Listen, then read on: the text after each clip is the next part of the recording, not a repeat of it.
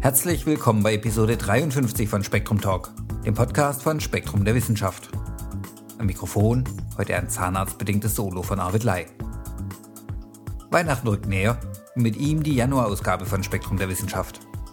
Wie immer werfen wir an dieser Stelle einen ausgiebigen Blick ins Heft. Diesmal beschäftigen uns neuronale Korrelate des Bewusstseins und die Frage, ob der Schnee auf dem Kilimanjaro tatsächlich dem Klimawandel zum Opfer fällt. Denn zwar schmilzt der Gletscher in dramatischem Ausmaß, aber womöglich nicht aufgrund der Erderwärmung. Dazu veröffentlichen der Atmosphärenforscher Philip W. Mott und der Gletscherexperte Georg Kaser vom Geografischen Institut zu Innsbruck im Januarheft einen Artikel.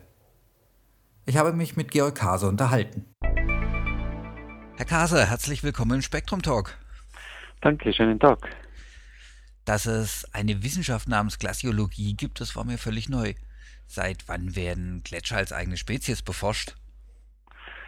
Ja, das lässt sich natürlich wie überhaupt in der Naturwissenschaft nicht an einem Ereignis festmachen. Das ist so langsam gegangen, aber es gibt erste Berichte von Gletschern, äh, wir sagen zu Beginn der kleinen Eiszeit, es war so irgendwann im 16. Jahrhundert, wo viele Gletscher, vor allem in den Alpen, aber auch sonst auf der Welt begonnen haben vorzustoßen. Da gibt es solche, die dann, dann Seen aufgestaut haben, Seitenabflüsse und die haben zu katastrophalen Überschwemmungen geführt. Und da sind die Leute dann schon nicht nur hingegangen, äh, Prozessionen zu machen, sondern auch äh, um das aus der damaligen wissenschaftlichen Perspektive zu ergründen, was denn da los sei. Und das hat halt dann so schleichend begonnen und dann hat es in der vor allen Dingen in der Westschweiz und in Frankreich die Naturforscher gegeben, den Saussure, der den Mont Blanc bestiegen hat. Und da hat, haben Gletscher immer eine Rolle gespielt und immer mehr eine Rolle gespielt. Und äh, ja, vielleicht eine Zahl, wo man das dann festmachen kann. Es ist im Jahr 1894 die Kommission Internationale du Glacier gegründet worden. Das ist also die, die Mutterorganisation der heutigen großen glaziologischen Organisationen oder heute sagt man eher Kryosphärenforschung, um, um nicht nur die Gletscher alleine zu benennen, sondern alles natürliche Eis auf der Erde und auf dem Planeten, die nimmt man heute auch schon mit. Ja, so ungefähr hat es dann begonnen und dann jetzt einfach parallel mit der Naturwissenschaft und der Naturwissenschaft im Hochgebirge weitergegangen. Wenn man an den Kilimanjaro denkt, dann fallen einem zwei Filme ein. Fangen wir mal bei Hemingway an. Wie kommt denn der Schnee auf den Kilimanjaro? Wie kommt mitten nach Afrika ein Gletscher? Das hat damit zu tun, dass es dort so hohe Berge gibt. Und wir wissen ja, dass in der Atmosphäre, wenn wir uns mit, zum Beispiel mit dem Flugzeug nach oben begeben und da auf dem Bildschirm manchmal zeigen sie schon die Fluggeschwindigkeit und die Flughöhe und da ist meistens auch die Temperatur damit angegeben. Und die sinkt eben mit äh, zunehmender Entfernung von der Erdoberfläche. Und wenn Sie entsprechend hoch hinaufgehen, das sind ungefähr 0,6 Grad pro 100 Meter oder 6 Grad pro Kilometer in die Höhe, dann kommen Sie auf ganz schön kühle Temperaturen, wenn Sie auf 5.000, 6.000 Meter gehen. Und die Berge sind halt dort einmal über 5.000 Meter hoch, der Kilimanjaro fast 6.000. Und da ist es das ganze Jahr über kalt genug, dass eben der Niederschlag als fester Niederschlag fällt und sich dann umformt zu Eis und dass es eben Gletscher gibt. Gibt es denn Unterschiede zwischen einem Gletscher in unserem Breiten und einem in den Tropen? Jein, es gibt äh, an und für sich sind es halt einfach Eisansammlungen, die ganz normal den, den physikalischen Gesetzen folgen, die bei entsprechender Energiezufuhr aus der Atmosphäre schmelzen können oder sublimieren, sagen wir also direkt äh, Moleküle vom festen in den gasförmigen Zustand abgeben können. Äh, sie wachsen, wenn es viel schneit. Äh, die Umformungen sind im Prinzip dann schon ähnlich, auch wenn die Prozesse etwas manche schneller, manche langsamer gehen. Aber wenn wir die Gletscher als Klimaindikatoren hernehmen, und das ist ja eine, ein Grund, warum wir sie untersuchen, dann müssen wir äh, also sie etwas anders interpretieren als die Gletscher in den mittleren Breiten. Das hängt damit zusammen, dass wir in den Tropen keine thermischen Jahreszeiten haben. Wir haben nicht kalte Winter und warme Sommer, und da gibt es den schönen Spruch von Alexander von Humboldt, der gesagt hat, die, die, die Nacht sei der Winter der Tropen. Äh, also da gibt es eigentlich nur den Tagesgang der Temperatur. Andererseits gibt es aber doch äh, hygrische Jahreszeiten, also Niederschlagszeiten und dann Trockenzeiten. Und die prägen diesen, diesen Massenumsatz von Eis, den Massenhaushalt, wie wir sagen, äh, doch anders. Also wenn wir sechs, sieben Monate sehr kalte Winter haben und dann eben eine kurze Sommerperiode, wo es stark schmilzt, wie bei uns in den mittleren Breiten oder auch in den roten Breiten. Also von der Interpretation her muss man das anders ansehen. Ja, damit sind wir schon beim Klima. Auch in der unbequemen Wahrheit in dem anderen Film von El Gore spielt der Kilimanjaro eine herausragende Rolle. Aber Sie sehen zumindest in diesem Fall nicht den Klimawandel als ursächlich. Äh, nein, wir, wir sind uns also sehr sicher nach, nach doch einigen Jahren jetzt intensiven und genauesten Untersuchungen am, am Gipfel des Kilimanjaro, an diesen verschiedenen Eisformen, äh, dass äh, dieser Gletscher irgendwann einmal durch sehr viel Niederschlag, wir vermuten Mitte des 19. Jahrhunderts, hingesetzt worden ist und dann eigentlich in einer sehr kalten, aber zu trockenen äh, Atmosphäre irgendwie so ganz langsam vor sich hin verschwindet. Äh, und das hat nichts mit einer Veränderung zu tun, die kontinuierlich, wie das eben der globale Klimawandel überall anders zu sehen ist, vor sich geht, sondern dass die einfach schon seit 150 Jahren es zu trocken haben. Nur gehen die Prozesse so langsam, äh, dass es eben so lange dauert, bis sie dann wirklich wegverdunstet sind, so mag man vielleicht sagen. Äh, nun, das ist in dem, in dem Film äh, leider Gottes als, als äh, sehr spektakuläre, äh, spektakuläres Indiz der, aus der Kryosphäre hergenommen worden. Nicht zuletzt, weil bereits der Hemingway das so hochstilisiert hat oder mit seinem Roman das so hochstilisiert worden ist. Man hätte Tausende und Abertausende andere Gletscher auf der Erde nehmen können, die ganz eindeutig durch die globale Erwärmung äh, zusammenschrumpfen und wegschmelzen. Aber dort sind wir in einer Atmosphäre, wo es noch viel zu kalt ist, als dass eine Erwärmung wirklich einen Effekt hätte. Das ist einfach ein Austrocknen, das schon seit rund 150 Jahren so langsam vor sich geht. Zum Artikel gibt es ein Bild mit ungewöhnlich fingerförmigem Eis oder, oder sind es vielleicht Schneestrukturen? Was hat es denn damit auf sich? Es sind mehrere Bilder da drin und die alle zeigen eigentlich ungewöhnliche Eis- und Schneestrukturen. Das mit den kleinen Fingerförmigen, das ist, äh, das ist schon Schnee. Aber die großen steilen Wände, die sagen was ganz Ähnliches und die sagen beide, dass vor allen Dingen die Sonnenstrahlung, die ja Schatten machen kann, und die Verdunstung, die auch nur an bestimmten, oder die Sublimation eben, die auch nur an bestimmten Teilen der Oberfläche aktiv wird, äh, dass die beide in Zusammenhang mit großer Trockenheit stehen und dass die dann aber solche, äh, solche äh, Bildner sind, also äh, wie, wie Schnitzer äh, diese bizarren Formen herausschnitzen können. Wenn hingegen die Lufttemperatur sehr warm wäre oder über Null wäre, dann würden die Prozesse, die damit zusammenhängen, überall gleichmäßig äh, das Eis abtragen und dann könnten solche Formen nicht bestehen. Also gerade die Formen sind ein ganz, ganz deutlicher Hinweis darauf, dass wir mit unserer Hypothese und auch mit den anderen Messungen recht haben, dass es ein, ein langsames Vertrocknen ist und nicht ein Schmelzen, das da oben die Gletscher so zurückgehen lässt. Wobei Schmelzen findet statt, aber bei negativen Lufttemperaturen. Wenn die Sonne stark genug ist, dann können Sie auch im, kalten Winter, wenn es windstill ist, in der Sonne sitzen und es als fein angenehm warm empfinden. Und so passiert es eben, dass auch bei minus 5, minus 6 Grad Lufttemperatur dort äh, das Eis schmelzen kann, wenn es windstill ist. Und das passiert auch. Lonnie Thompson von der Ohio State University gibt dem Gletscher auf dem Kilimanjaro noch, naja, bis 220 und dann sei der Berg eisfrei. Sehen Sie das auch so? Das war ein bisschen eine voreilige und sehr linear gerechnete, äh, physikalisch nicht sehr fundierte äh, Extrapolation, die er damals gemacht hat.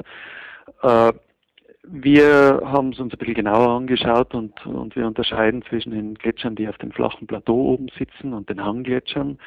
Die Fläche, die, äh, die Gletscher am flachen Plateau, die scheinen doch noch von jetzt weg 20, 30, vielleicht 40 Jahre existieren zu können. Wenn nicht große Niederschläge dazu führen, dass wieder ein Gletscher aufgebaut wird, nämlich zwischen diesen Eisblöcken, die heute noch bestehen. Aber das schaut im Augenblick nicht ganz danach aus.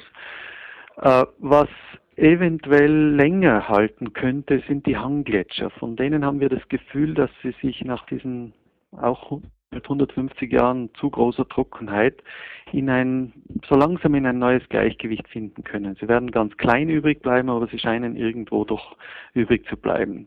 Das ist heutige Stand des Wissens. In zehn Jahren wissen wir vielleicht mehr. Aber ganz so schnell bis 2020 wird es nicht gehen. Da bleibt schon noch ein bisschen länger Eis oben. Sie haben es vorhin gesagt, ähm, El Gore hätte jeden anderen Gletscher nehmen können. Herr Kaser, wie lange gibt es den Berufsstand der Glaziologen noch? Den wird es so lange geben, wie es Naturwissenschaften geben wird. Äh, denken Sie an die Antarktis. Da ist so viel Eis drinnen und die scheint sogar einigermaßen im Gleichgewicht zu sein. Äh, es gibt auch da ganz spektakuläre Veränderungen, die, die wir noch überhaupt nicht kennen. Man hat festgestellt, dass die Westantarktis eventuell sehr instabil sein könnte. Dort stecken sieben Meter, fast sieben Meter Meeresspiegelanstieg drinnen. Grönland stecken auch rund sieben Meter Meeresspiegelanstieg drinnen, die nicht von heute auf morgen äh, wegschmelzen werden. Also äh, da habe ich keine Sorge. Herr Kaser, vielen Dank für das Gespräch. Danke Ihnen. Den kompletten Artikel finden Sie in der Januarausgabe von Spektrum der Wissenschaft.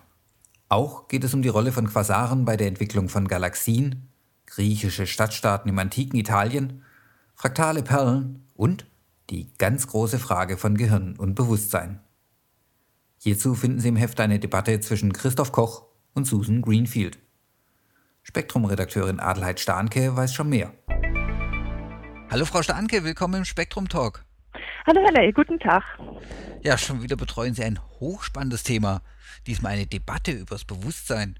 Ja, ja, diesmal ist es ein reichlich kompliziertes Thema, was ein bisschen abstrakt ist, aber wir hoffen sehr, dass wir das trotzdem so darstellen, dass auch der Leser sein Vergnügen hat.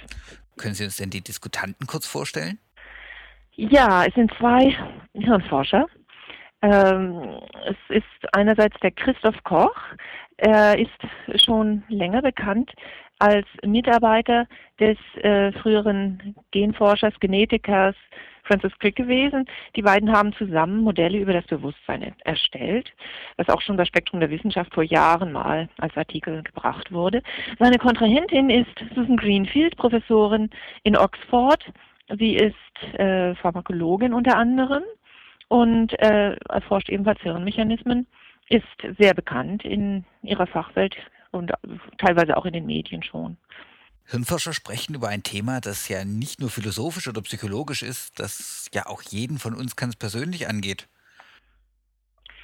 Äh, das Bewusstseinsthema ist ein kompliziertes Thema, das wir auch viel in den Medien finden. Nun unterscheidet sich dieser Artikel von den üblichen Darstellungen darin, dass diese beiden Hirnforscher sagen, sie, sie sprechen mal nicht über diese allgemein philosophische Geschichte, sondern sie versuchen mal äh, an der Stelle weiterzukommen, was passiert eigentlich wirklich im Gehirn. Ähm, da sind die Forscher im Grunde äh, relativ bescheiden und vorsichtig. Sie sagen nämlich nicht, dass sie das, das Bewusstsein ergründen, sondern sie wollen schauen, was neuronale Korrelate sein könnten. Das heißt also, wo überhaupt im Gehirn Zellen aktiv sind, wenn wir Bewusstseinserlebnisse haben. Diese beiden haben nun äh, auf einem Kongress festgestellt, dass sie sich in einigen Kernpunkten einfach nicht einigen können, was das neuronale Korrelat des Bewusstseins im Gehirn wohl sein könnte. Wie gesagt, immer fußend tatsächlich auf Ergebnissen, soweit sie bisher vorliegen, über die Funktionsweise des Gehirns und der Neuronen des Gehirns und deren Zusammenarbeit. Sie haben es ja gesagt, diese neuronalen Korrelate werden schon seit Jahren gesucht. Wo stehen wir denn aktuell?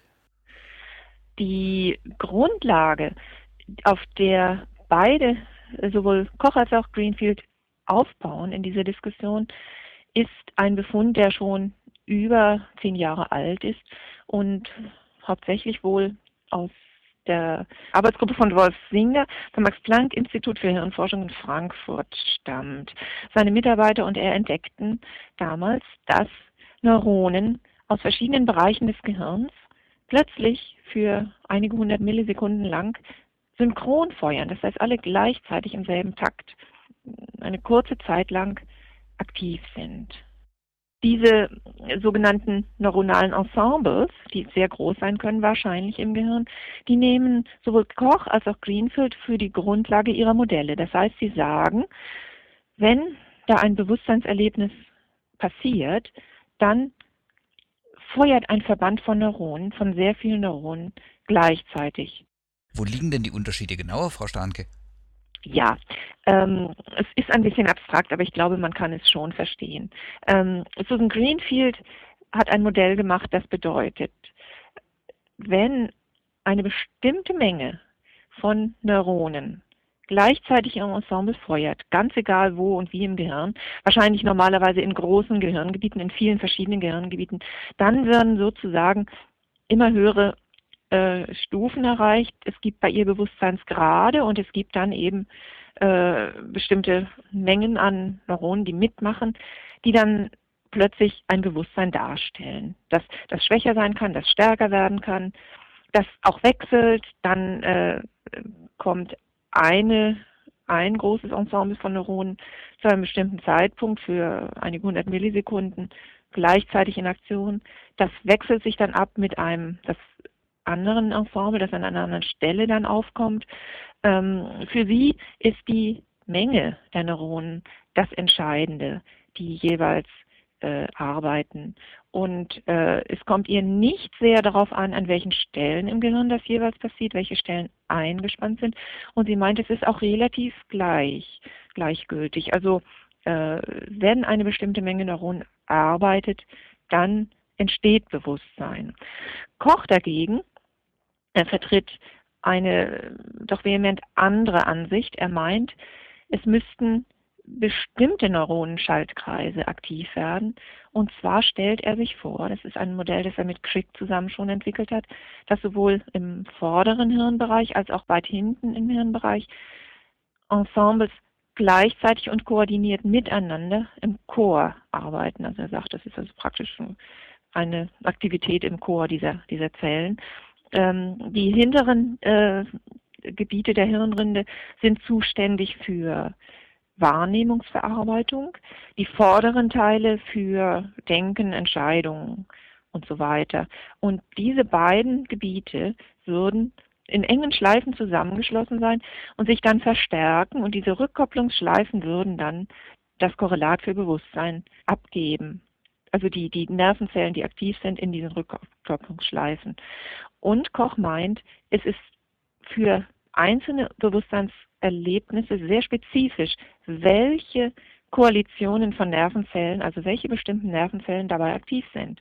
Also es sind ganz bestimmte Muster da, wenn ich einen roten Punkt sehe. Ganz andere, wenn ich vielleicht einen Hund sehe. Noch wieder andere, wenn ich an meine Großmutter denke und so weiter. Das heißt, er ist für spezifische Korrelate für einzelne Bewusstseinserlebnisse. Das hört sich sehr abstrakt an. Kann man das irgendwie praktischer fassen? Ja, also wir könnten versuchen, die Beispiele zu geben, die beide Autoren machen, wo sie es gegeneinander stellen.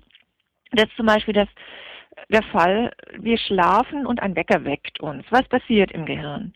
Greenfield meint dann, durch diesen sehr starken Reiz, sehr starken Sinnesreiz, würden einfach sehr viele Zellen im Gehirn aktiviert. Und wenn eine große Menge Zellen dann gleichzeitig synchron aktiv ist, dann gibt das Wachheit und dann entsteht Bewusstsein. Koch dagegen sagt, es kommt darauf an, dass bestimmte Gebiete des Gehirns miteinander arbeiten. Und er meint, er, beim Weckreiz würde der Hirnstamm zunächst aktiv und würde in andere Teile, in Teile der Großhirnrinde und des Thalamus Signale senden, die dann solche Koalitionen aufbauen und Rückkopplungsschleifen bilden, die wir dann als Bewusstsein erleben, also dessen Aktivität wir dann als Bewusstsein erleben. Mhm. Ähnlich äh, ist eigentlich der Unterschied, wenn man Wachsein und Träumen versucht zu modellieren. Da wieder, sagt Greenfield, beim Träumen sind einfach recht kleine Zellensembles aktiv.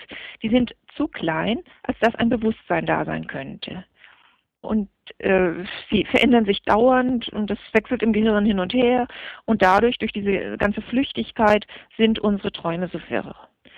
Koch sagt etwas völlig anderes. Er sagt, auch in den Schlafphasen, wenn wir träumen, ist vieles im Gehirn hochaktiv, nur es sind andere Gebiete als beim Wachsein. Beim Wachsein, äh, wenn wir bewusst sind, äh, findet viel Aktivität vorne im Gehirn statt, während beim Träumen das limbische System ganz besonders aktiv sei, wo Gefühle und so weiter, Gedächtnis verarbeitet werden.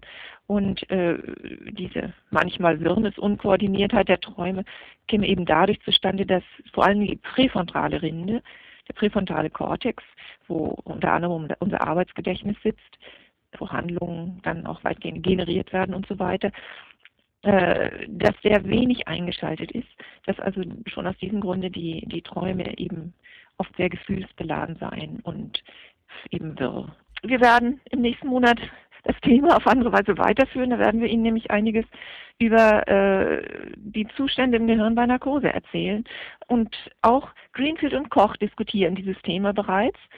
Greenfield meint, dass bei einer Narkose die Ensembles einfach so klein geworden sind, dass ein Bewusstsein nicht mehr da sein kann. Während Koch mehr darauf abhebt, dass die verschiedenen Hirnpartien einfach nicht mehr Ensembles zusammenbringen, die im Chor kommunizieren können.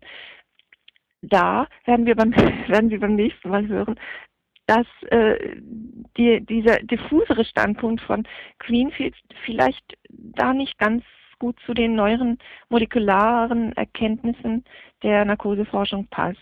Man hat früher gedacht, dass bei einer Narkose das Gehirn ganz generell gedämpft wird und man hat jetzt doch Anzeichen dafür, dass sie wahrscheinlich sehr, sehr, sehr spezifisch an ganz bestimmten Synapsen, an ganz bestimmten Rezeptoren ansetzen, die einzelnen Narkosemittel. Ja, und ähm, von daher sollte man vielleicht noch sagen, diese äh, bisherigen Modelle darüber, was für Korrelate das Gehirn bei Bewusstsein eigentlich hat, die sind sicherlich noch lange nicht ausgereift. Also man hat als Bearbeiterin eines solchen Textes durchaus das Gefühl, dass äh, an beiden Theorien, die wir vorgestellt haben, einiges ganz überzeugend wirkt, anderes vielleicht nicht ganz so. Und dass man sogar weiterkäme, wenn man diese beiden Theorien einmal in einen Topf Würfe mhm. und versuchte daraus, äh, also aus beiden Theorien so die, die überzeugenderen und, und äh, stimmigeren Argumente daraus zu fischen. Ja, diese Frage wird uns tatsächlich noch eine Weile begleiten und Sie haben es ja schon angekündigt. Wir unterhalten uns nächsten Monat nochmal darüber. Ja, ich freue mich schon drauf. Es wird wieder sehr spannend. Und hier nun Michael Springer mit seinem allmonatlichen Einwurf. Seid gut zu fliegen. Insekten haben ein empfindsames Gemüt.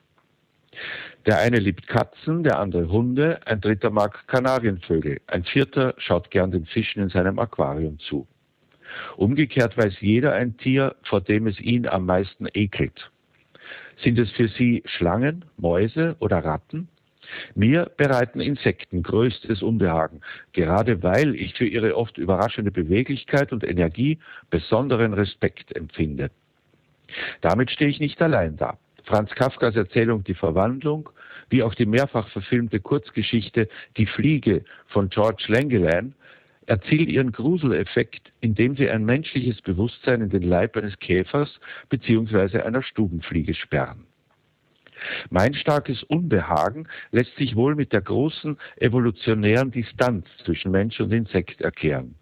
Katzen sind verspielt, Hunde treu, Vögel singen, Sie alle ähneln uns nicht nur in ihrem Körperbau, sondern stehen uns auch emotional nahe. Hingegen sind mir Insekten und andere Krabbeltiere bisher nur wie kleine, ungeheuer raffiniert gebaute Automaten erschienen, gegen die ich ohne Bedenken mit Fliegenklatsche oder Schuhsohle vorging. Doch seit ich einen Artikel über das mutmaßliche Innenleben der Taufliege Drosophila gelesen habe, sehe ich derlei Ungeziefer mit anderen Augen.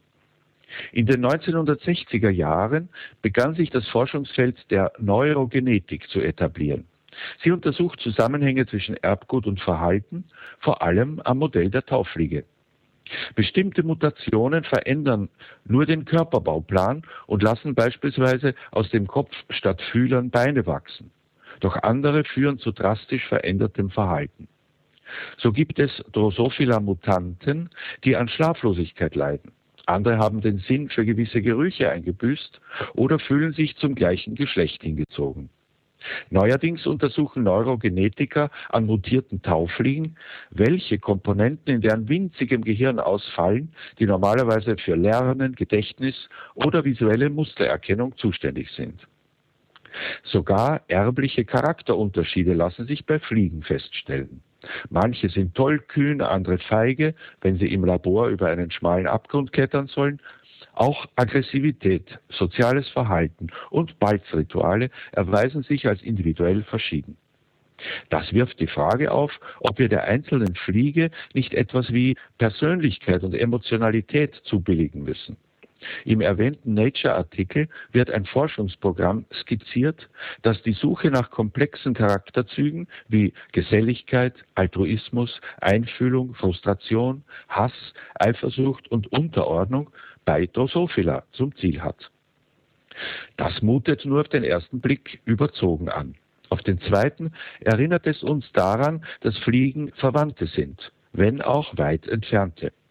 Gewiss haben sich unsere Stammbaumlinien vor Hunderten von Millionen Jahren getrennt, aber der Mensch teilt viel von seinem Erbgut mit Drosophila und die sogenannten Homöobox-Gene sorgen bei beiden für die Ausdifferenzierung von vorne und hinten, von Kopf und Körper, von Rumpf und Beinen.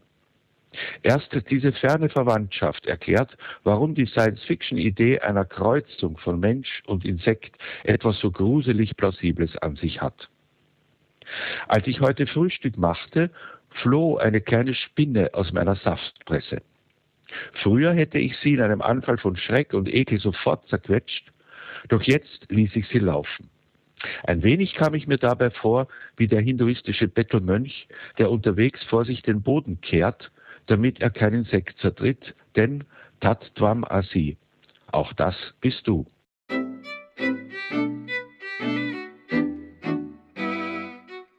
Das war Episode 53 von Spektrum Talk. Die ganze Redaktion von Spektrum der Wissenschaft wünscht Ihnen geruhsame Feiertage und einen guten Start ins neue Jahr.